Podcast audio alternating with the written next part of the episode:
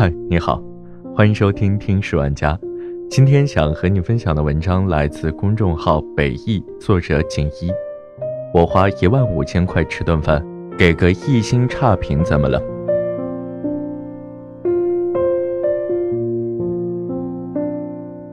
最近王思聪又登上了微博热搜，不过与以往不同，这次是因为他给出的一条差评。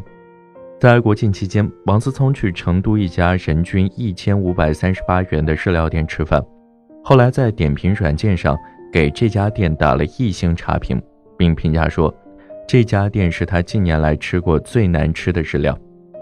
为了证明自己不是差评水军，他还配上了一张付款截图，截图上显示他这顿饭花了一万五千七百零八元。微博上的评论也很有意思，有人说。这顿饭是我半年的生活费，也有人说校长是在帮大家避雷，但消费得起万八千一顿饭的毕竟是少数。看完这些评论，我只想说，有钱人的世界，我们普通人确实无法想象。但这件事真正震撼到我的地方，不是王思聪动辄上万的饭局消费，而是他直接公开给差评的态度。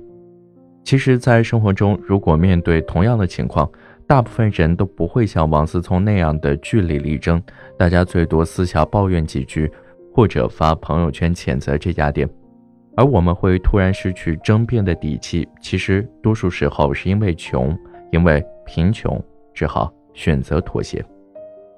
面对现实，我们都曾或多或少的妥协过，而这妥协背后的遗憾，却只有我们自己才能够体会。一辈子很漫长，但这些遗憾。却一辈子都忘不掉。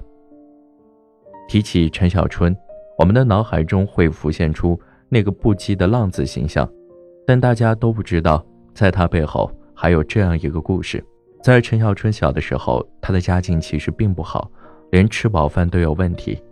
父亲带着他搬到香港后，一家人都只能住进笼屋。后来母亲生了弟弟，家里就变得更加贫困了。为了挣口饭吃。陈小春初中还没毕业就辍学去工地打工，经常被老板羞辱殴打，但因为他很喜欢弟弟，为了让弟弟吃上饭，他也都咬牙坚持过来了。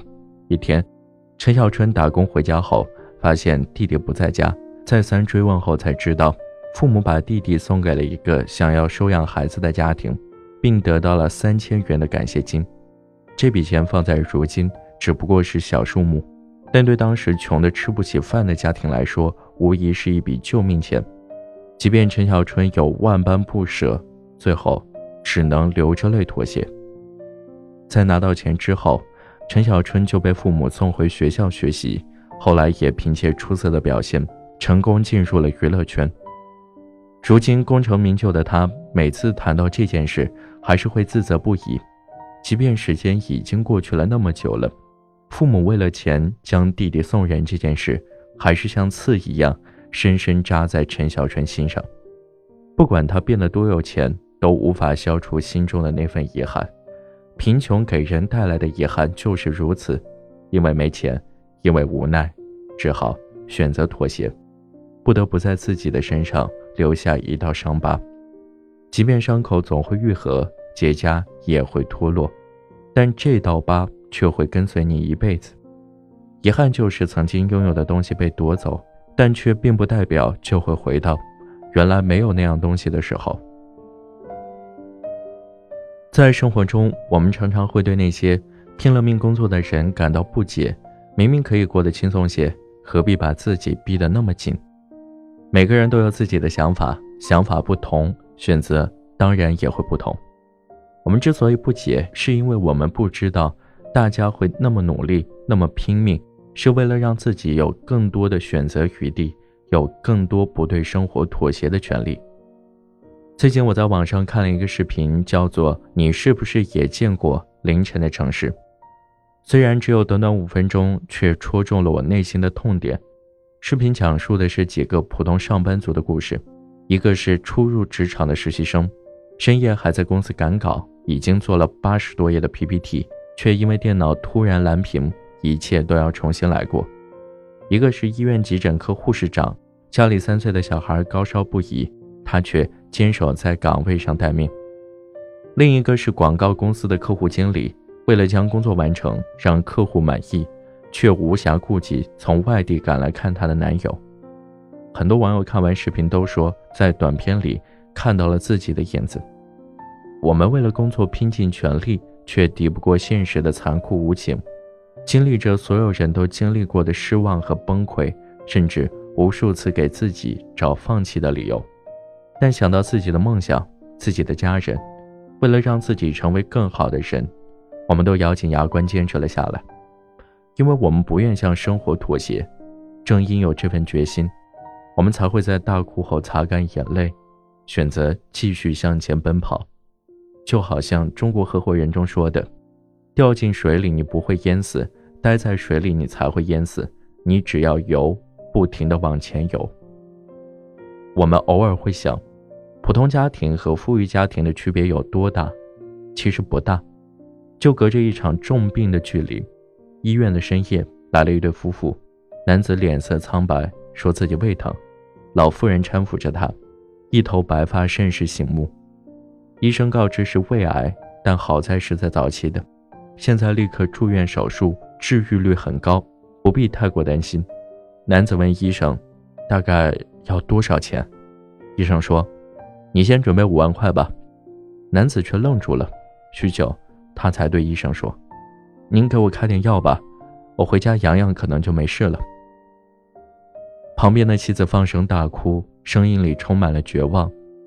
其实他们也知道，这个病并不是养养就能好的，但最后还是选择拿了药就走，再也没有出现在医院里。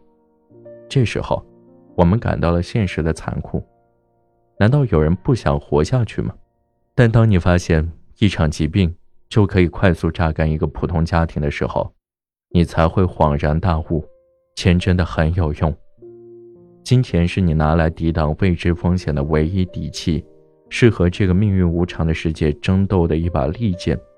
生活中总有人说丧气话来调侃自己：“条条大路通罗马，而有人出生在罗马。”世上无难事，只要肯放弃。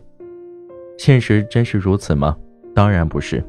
贫穷并不是我们放弃争斗的理由，更不是就此止步的借口。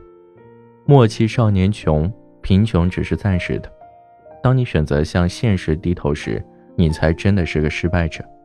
就像村上春树说：“尽管眼下十分艰难，可事后这段经历，说不定会开花结果。”生活没有过不去的坎，眼前的坎坷阻挡不了未来的可能。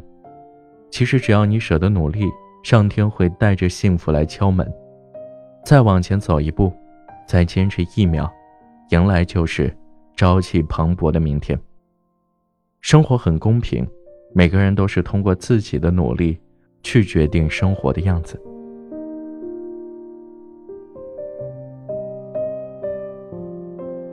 好了，这就是今天的节目，感谢你的收听，我们下期再见。